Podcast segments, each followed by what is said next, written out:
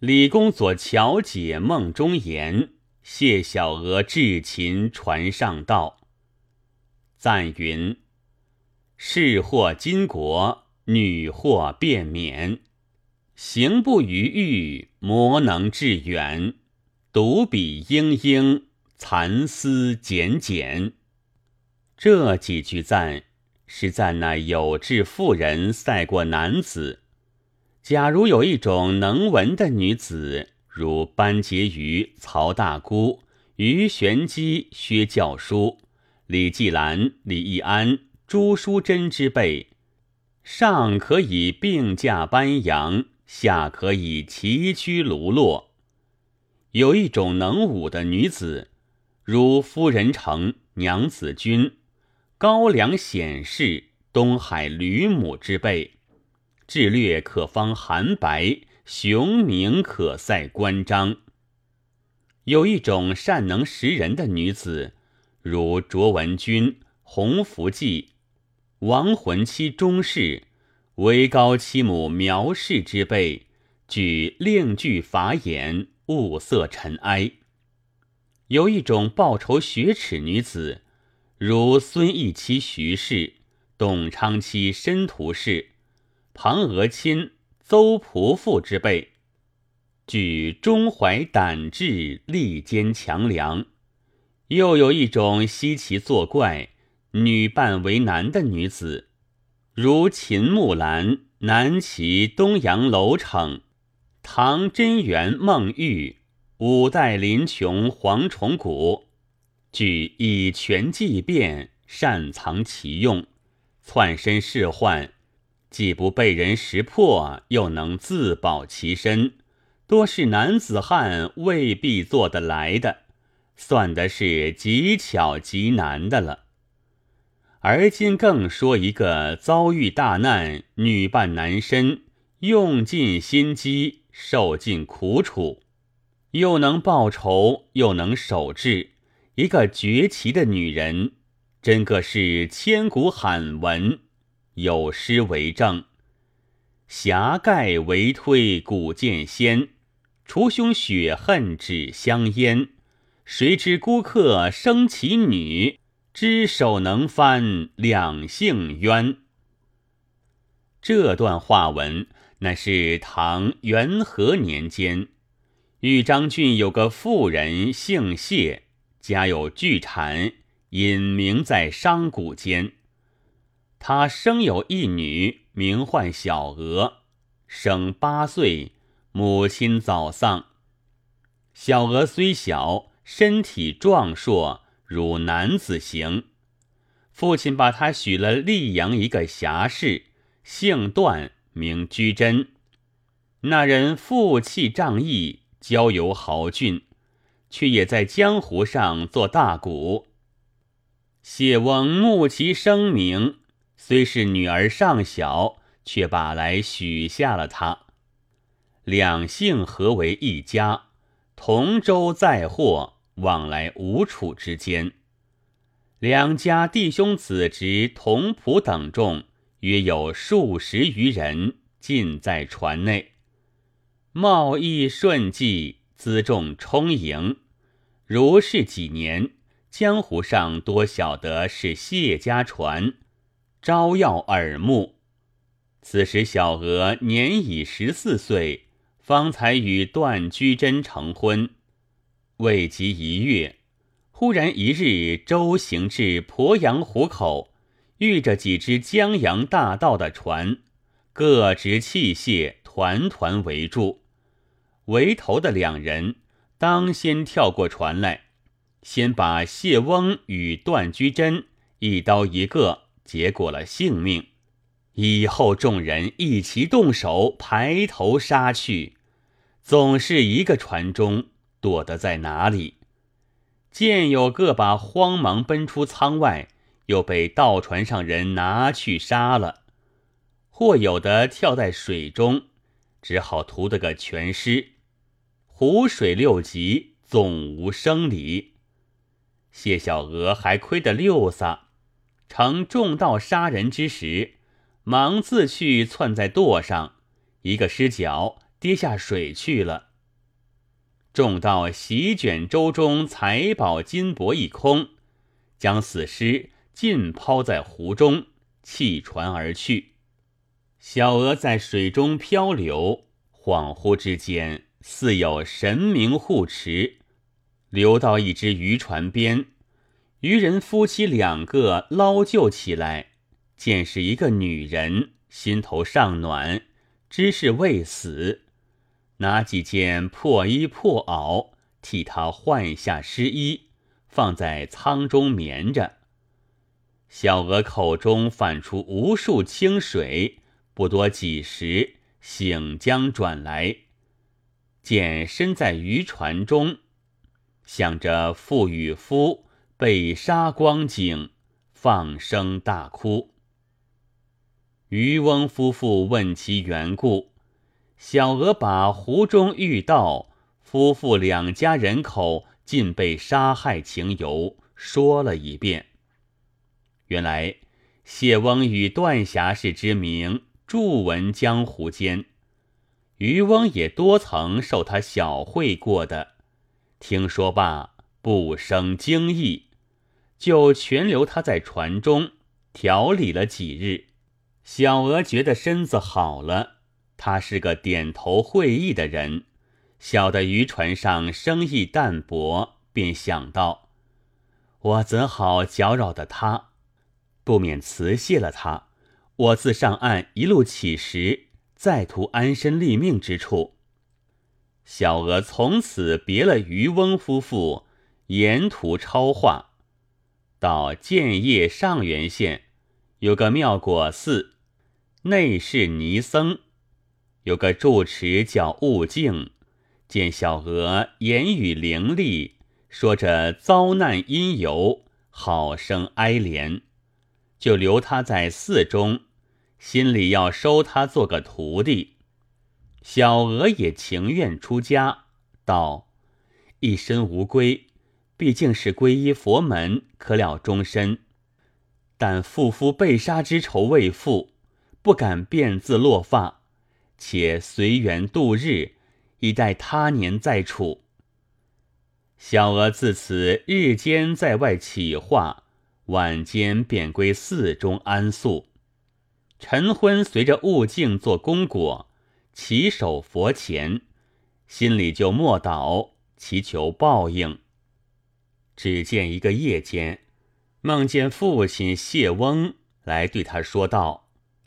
你要晓得杀我的人姓名，有两句谜语，你牢牢记着。车中猴，门东草。说罢，正要再问，父亲撒手而去，大哭一声，飒然惊觉。梦中之语明明记得，只是不解。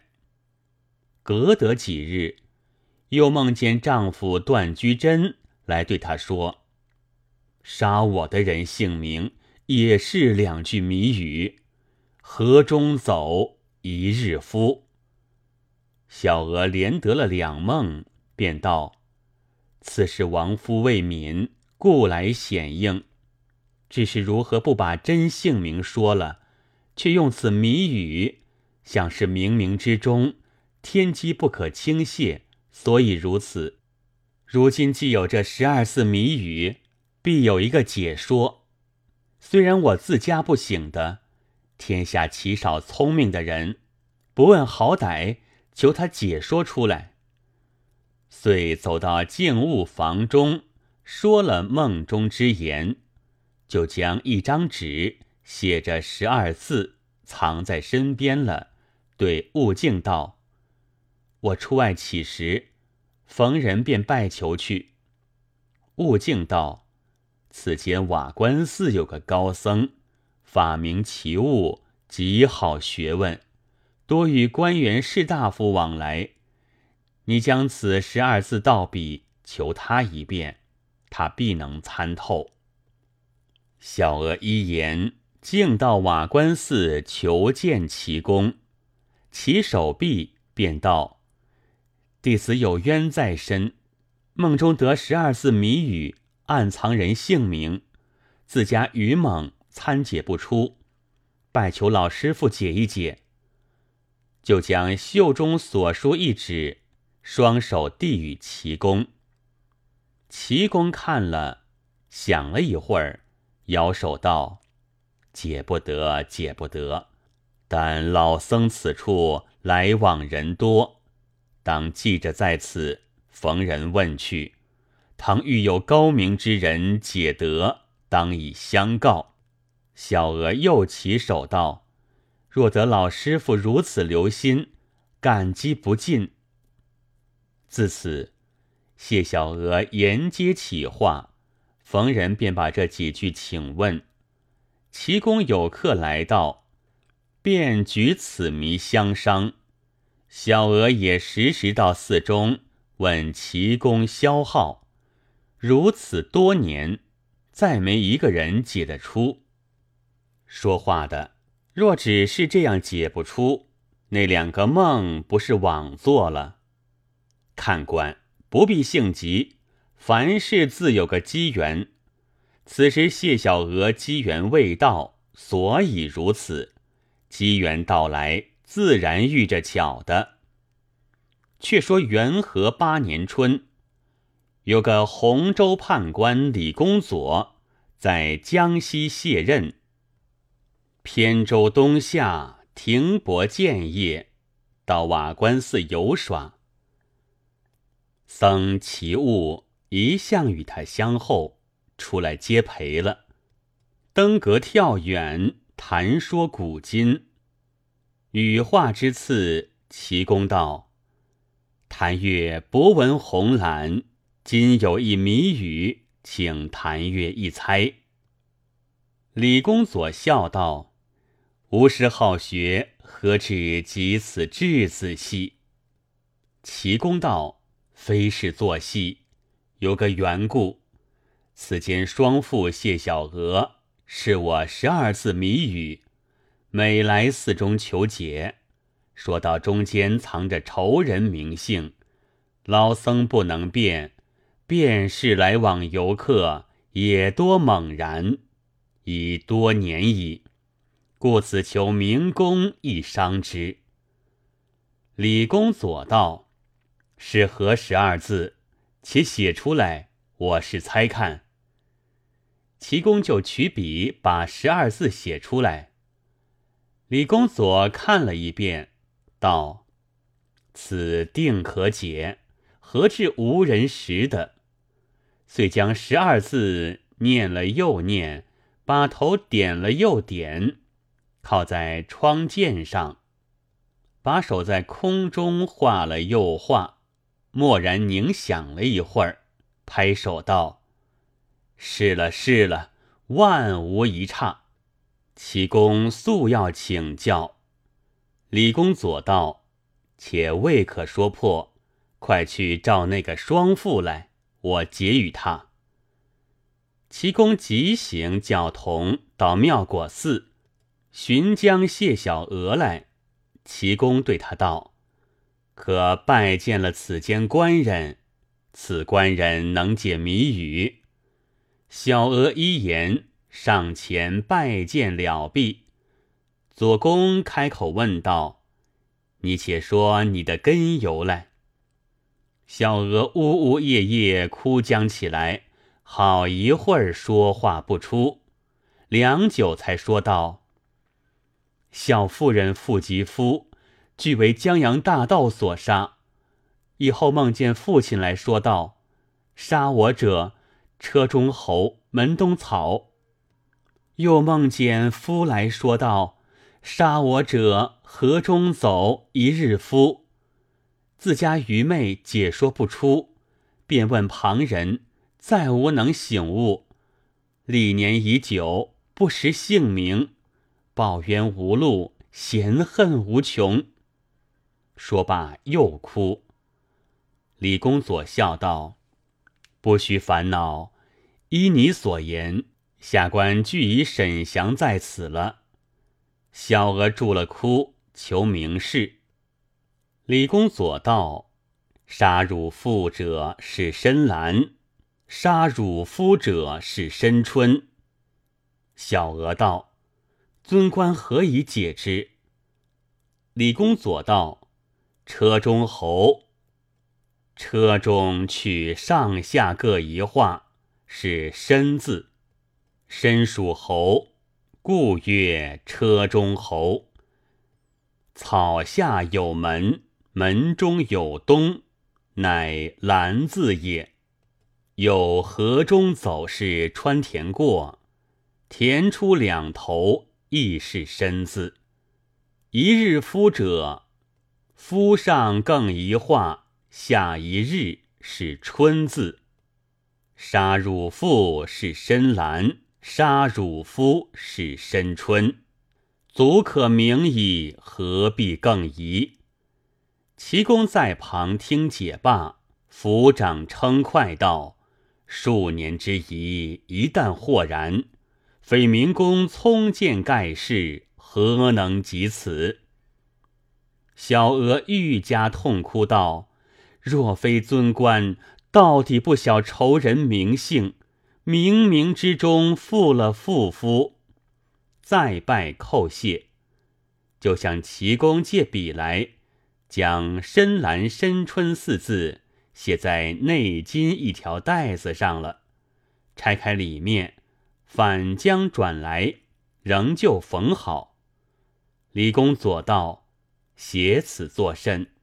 小娥道：“既有了主名，身虽女子，不问哪里，是将访杀此二贼，以复其冤。”李公左向齐公叹道：“壮哉，壮哉！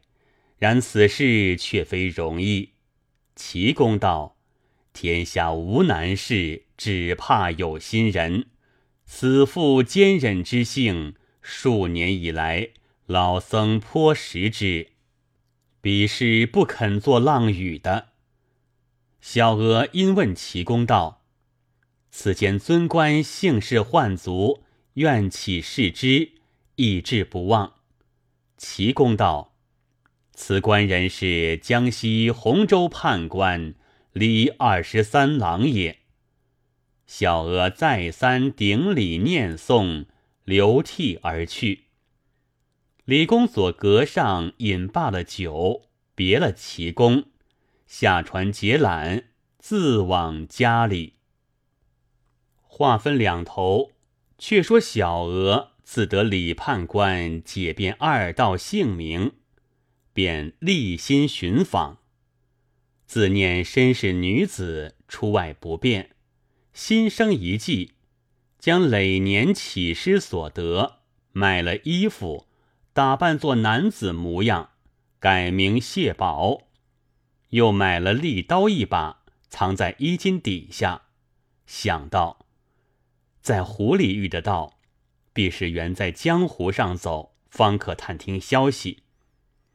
日逐在埠头伺候，看见船上有故人的。就随了去，用功度日。在船上时，操作勤谨，并不懈怠，人都喜欢顾他。他也不拘一个船上，是顾着的便去。商船上下往来之人，看看多熟了。水火之事，小心紧密，并不露一毫破绽出来。但是船到之处，不论哪里上岸，挨审查听提访，如此年余，竟无消耗。一日，随着一个商船到浔阳郡上岸行走，见一家人家竹户上有纸榜一张，上写道：“故人使用，愿者来投。”小娥问邻居之人。此是谁家要雇佣人？邻人答道：“此是申家，家主叫做申兰，是申大官人，时常要到江湖上做生意，家里只是些女人，无个得力男子看守，所以故唤。”小娥听得“深蓝”二字，触动其心，心里便道：“果然有这个姓名，莫非正是此贼？”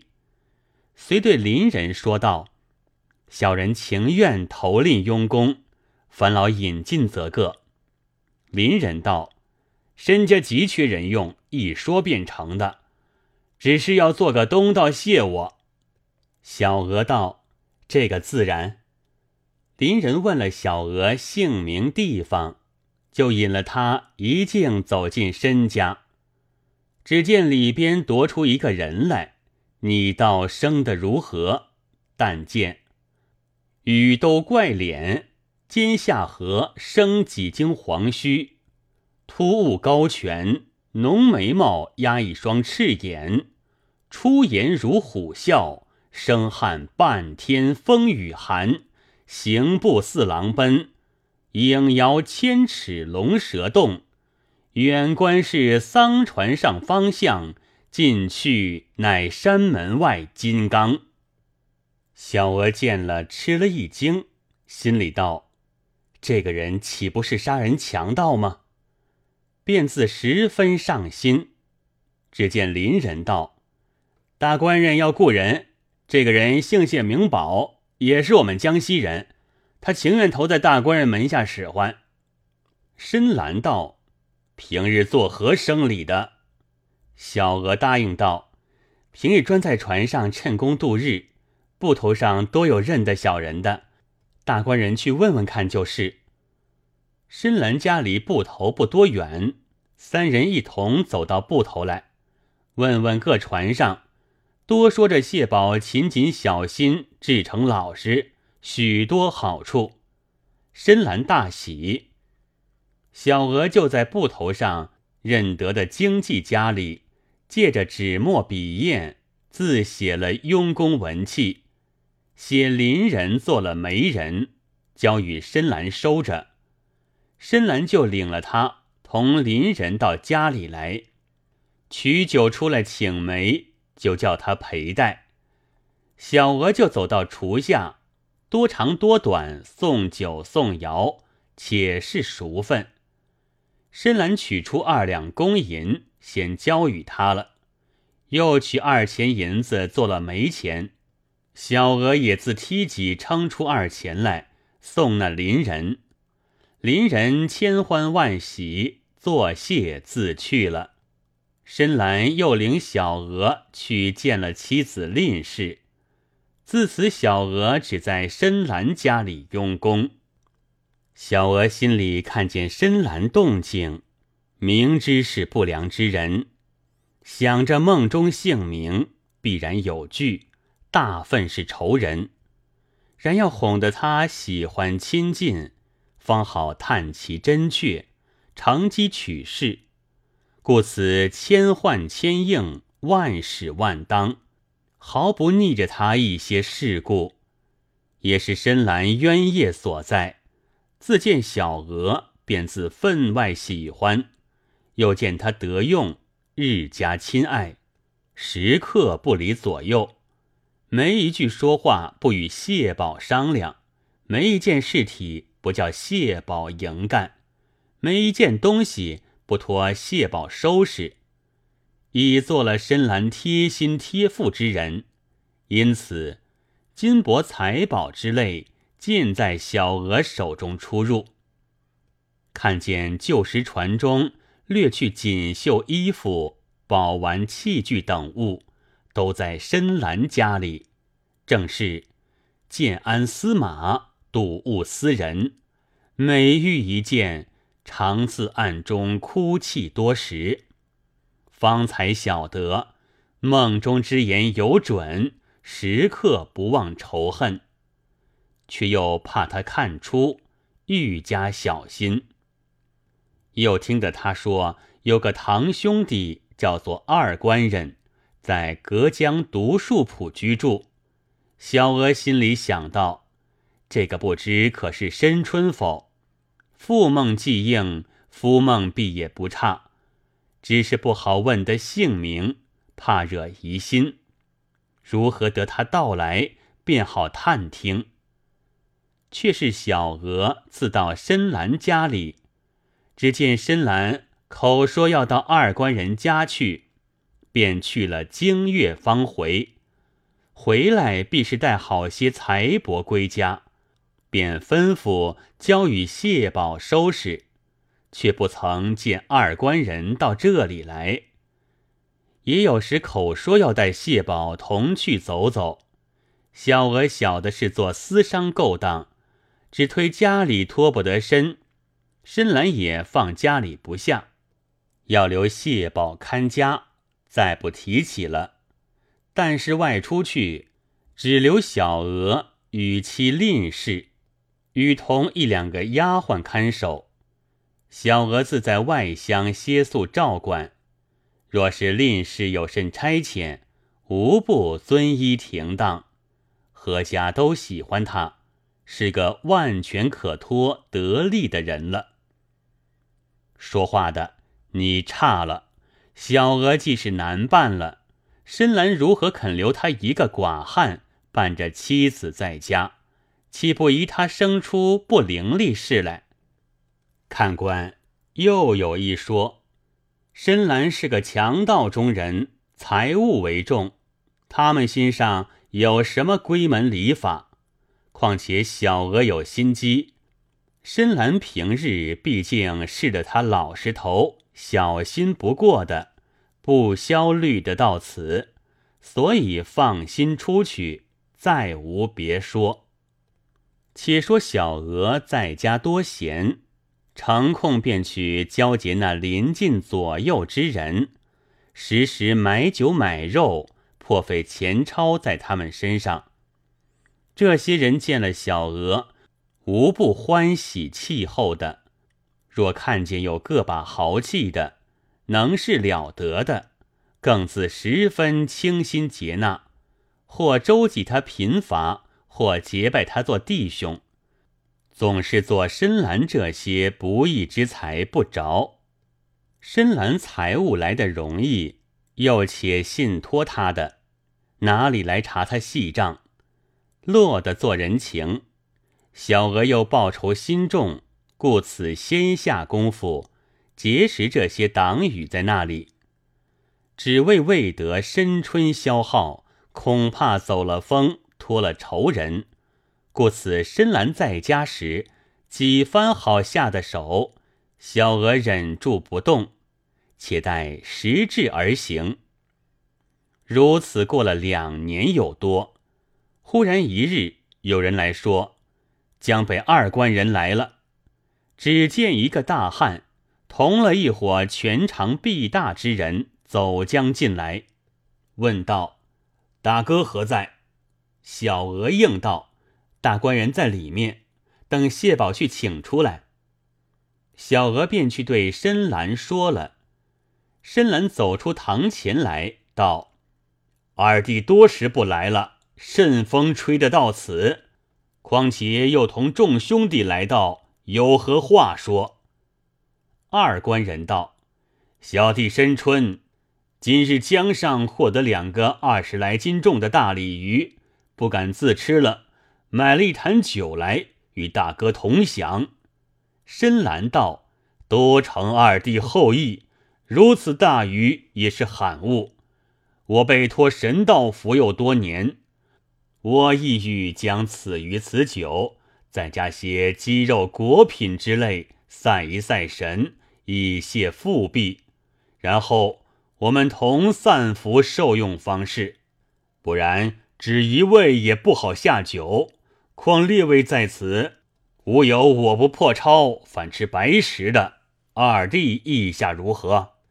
众人都拍手道：“有理有理。”深蓝就叫谢宝过来见了二官人，道：“这是我家佣工。”即是老是勤谨可托的，就吩咐他叫去买办食物。小娥领命走出，一霎时就办得齐齐整整摆列起来。春申道：“此人果是能事，怪到大哥出外，放的家里下，原来有这样得力人在这里。”众人都赞叹一番。深蓝叫谢宝把服务摆在一个养家神道前了。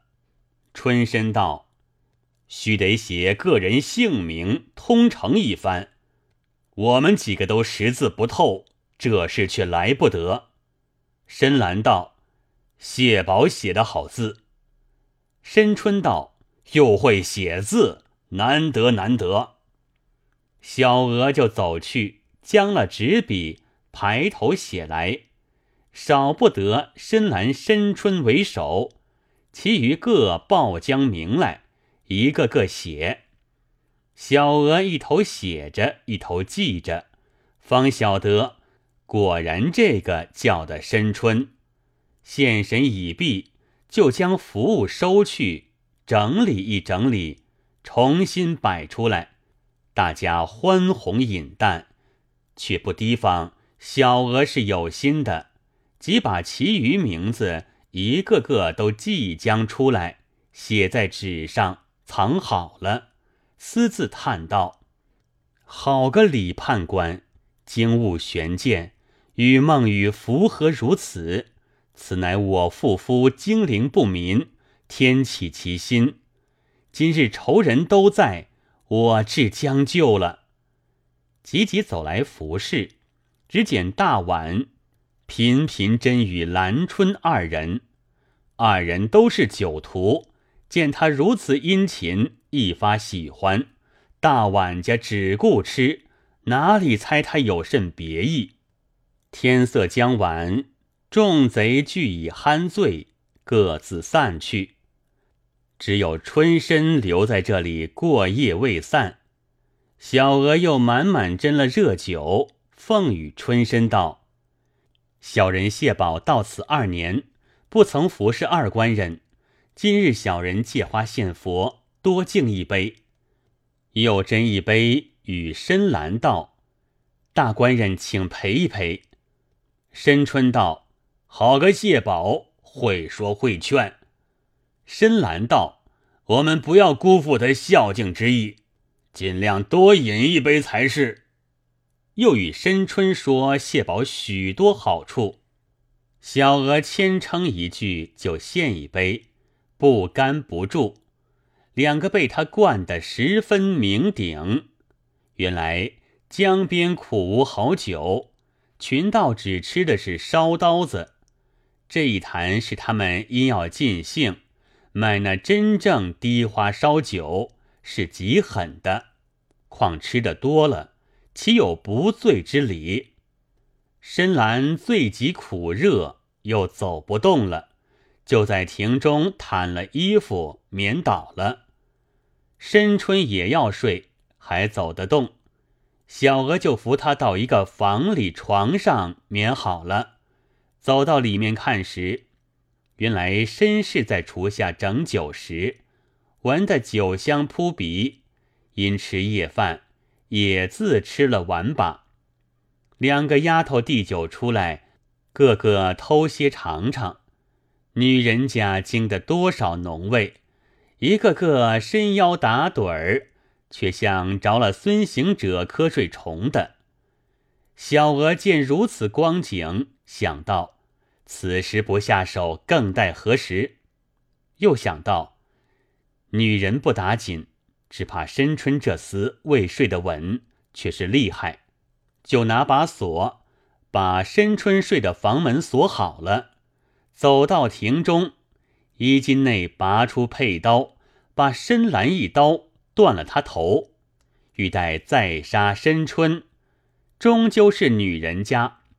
见申春起初走得动，只怕还未甚醉，不敢轻惹他，忙走出来邻里间，叫道：“有凡与我出力拿贼，则个。”邻人多是平日与他相好的，听得他的声音，多走将拢来，问道：“贼在哪里？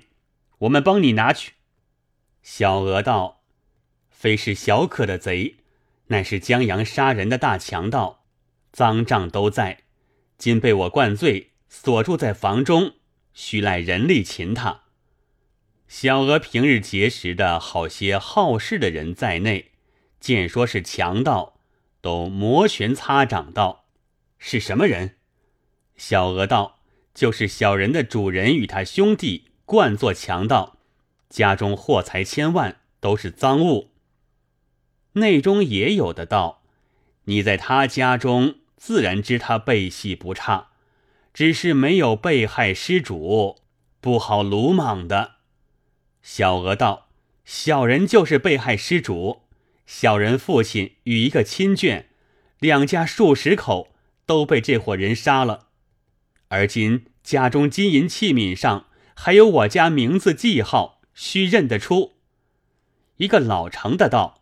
此话是真，那身家踪迹可疑，身子常不在家，又不做生理，却如此暴富。我们只是不查得他的实际，又怕他凶暴，所以不敢发觉。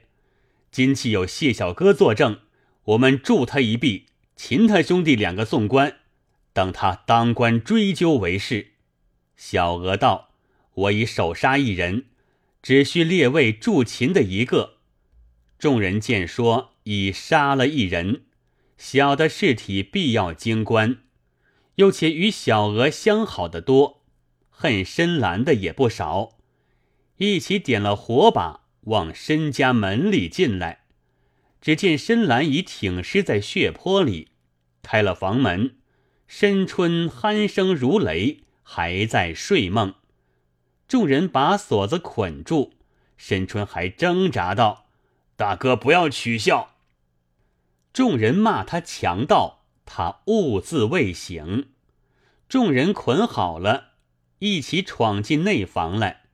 那吝氏饮酒不多，醒得快，惊起身来，见了众人火把，知道是强盗上了，口里道：“终日去打劫人，今日却有人来打劫了。”众人听得。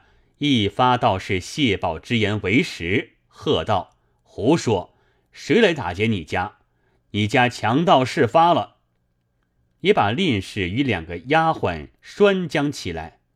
令氏道：“多是丈夫与叔叔做的事，须与奴家无干。”众人道：“说不得，自到当官去对。”此时小娥恐人多，抢散了赃物。先已把平日收住之处安顿好了，锁闭着，明请地方加封，告官启发。闹了一夜，明日押进浔阳郡来。浔阳太守张公升堂，地方人等借到一干人犯，小娥手执手词，首告人命强盗重情。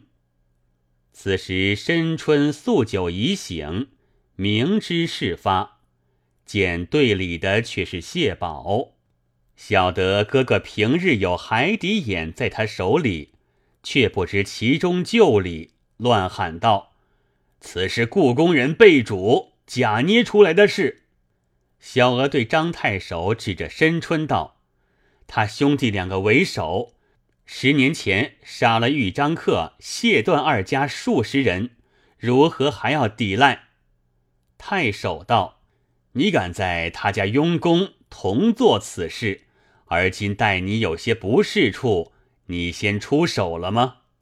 小娥道：“小人在他家佣工只得二年，此是他十年前事。”太守道：“这等你如何晓得？”有甚凭据？小娥道：“他家中所有物件，还有好些是谢顿二家之物，即此便是凭据。”太守道：“你是谢家何人？确认的是。”小娥道：“谢是小人父家，段是小人夫家。”太守道：“你是男子，如何说是夫家？”小娥道。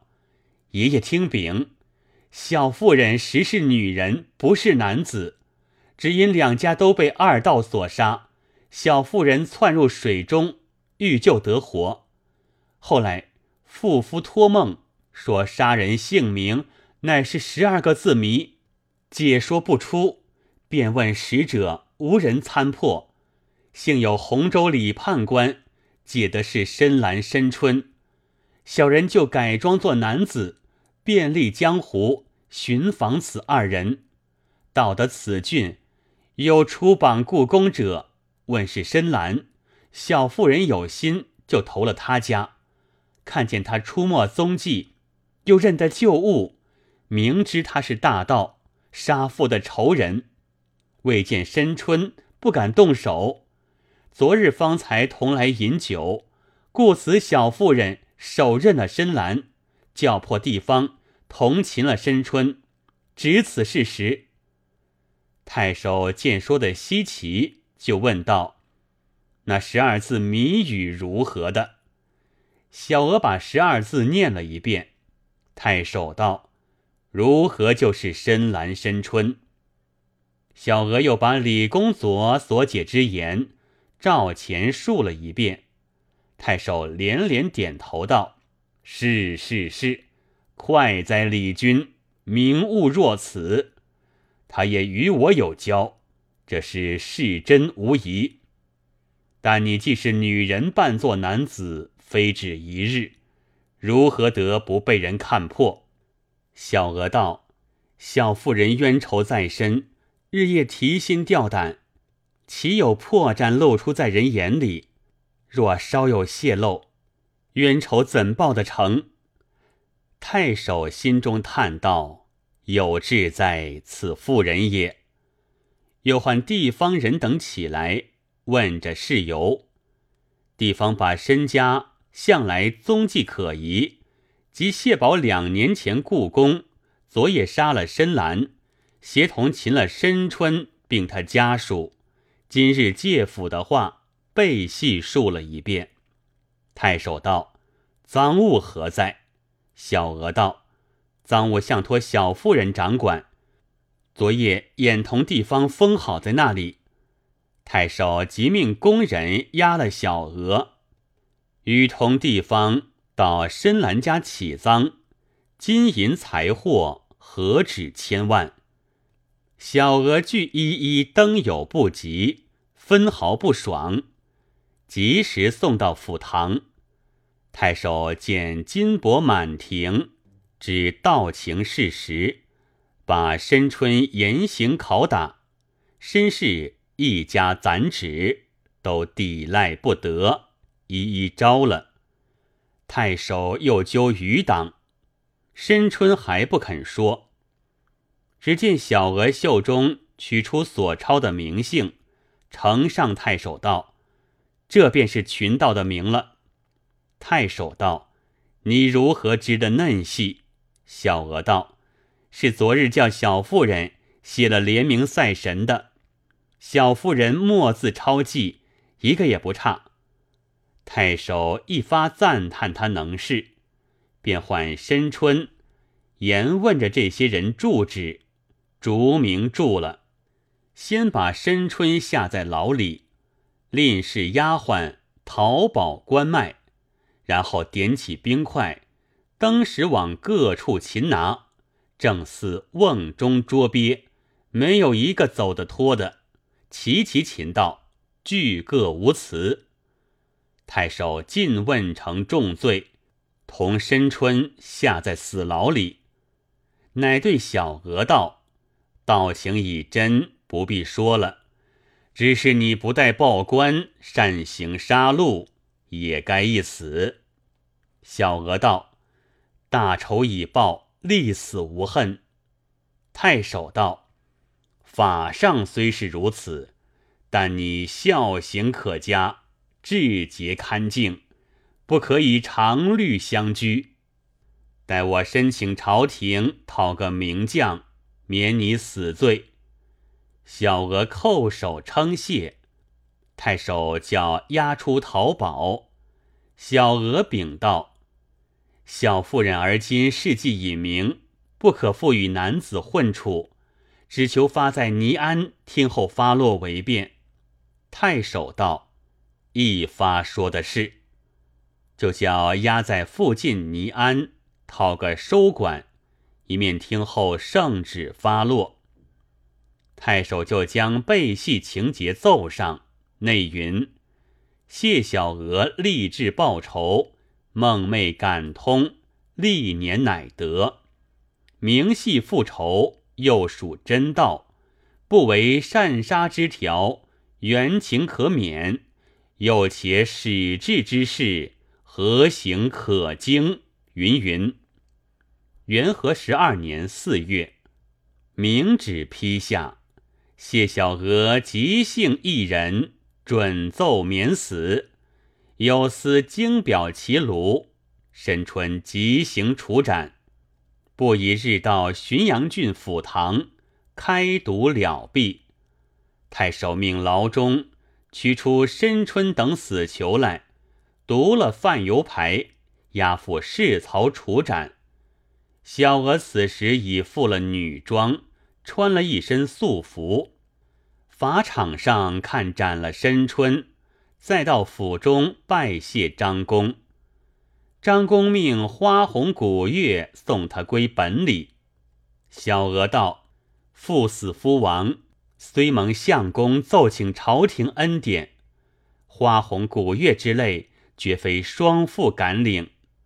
太守越敬他之礼，点一官袄，伴送他到家，另自差人经表。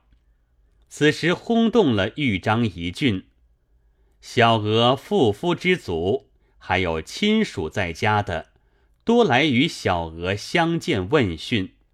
说起事由，无不悲叹惊异。李中豪族慕小娥之名，央媒求聘的，待无虚日。小娥誓心不嫁道：“我混迹多年，亦非得已。今日若嫁人，女真何在？宁死不可。怎奈来缠的人越多了，小娥不耐烦分诉。”心里想到：昔年妙果寺中以怨为泥，只因冤仇未报，不敢落发。今无事已毕，少不得皈依三宝，以了终身。不如趁此落发，绝了众人之怨。小娥遂将剪子先将髻子剪下，然后用剃刀剃净了，穿了褐衣。做个行脚僧打扮，辞了亲属，出家访道，径自飘然离了本里。李中人越加叹颂，不提。且说元和十三年六月，李公佐在家被召，将上长安，道经四宾，有善义寺尼师大德戒律精严。多曾会过，信步往谒。大德师接入客座，只见新来受戒的弟子数十人，俱净发仙披，威仪雍容，烈士师之左右。内中一尼仔细看了李公佐一回，问师道：“此官人岂非是洪州判官李二十三郎？”师点头道：“正是，你如何认的？”此尼即泣下数行道：“使我得报家仇，雪冤耻，皆此判官恩德也。”即含泪上前，起手拜谢。李公佐却不认得，惊起答拜道：“素非相识，有何恩德可谢？”此尼道：“某名小娥，即向年瓦官寺中乞食双父也。尊官其实以十二字谜语辨出深蓝、深春二贼名姓。尊官岂忘之乎？”李公所想了一回，方才依稀记起，却记不全。又问起是何时二字，小娥再念了一遍。李公佐豁然醒悟道：“一向已不记了，今见说来，实误前世。后来国访得有此二人否？”小娥因把半男子投深蓝、秦深春并余党，数年经营艰苦之事，从前至后背细告诉了毕，又道：“尊官恩德。”无可以报，从今唯有朝夕诵经保佑而已。李公佐问道：“今如何恰得在此处相会？”小娥道：“复仇已毕，其实即剪发披鹤，访道于牛头山。师是大士安尼江律师，苦行一年。今年四月，始受具戒于四周开元寺，所以到此。岂知得遇恩人，莫非天也？”李公佐道：“既已受戒，是何法号？”小娥道：“不敢忘本，只仍旧名。”李公佐叹息道：“天下有如此至心女子，我偶然辨出二道姓名，岂知世志不舍，毕竟访出其人，负了冤仇。又且拥宝杂处。”无人识得是个女人，岂非天下难事？我当作传以经其美。小娥感泣，别了李公佐，仍归牛头山。扁舟泛淮，云游南国，不知所终。李公佐为传谢小娥传，流传后世。载入《太平广记》，诗云：“匕首如霜铁作心，精灵万载不消沉。西山暮石填东海，女子闲愁分外深。”又云：“梦寐能通造化机，天骄达时剖玄微。姓名一解终能报。方信双魂不浪归。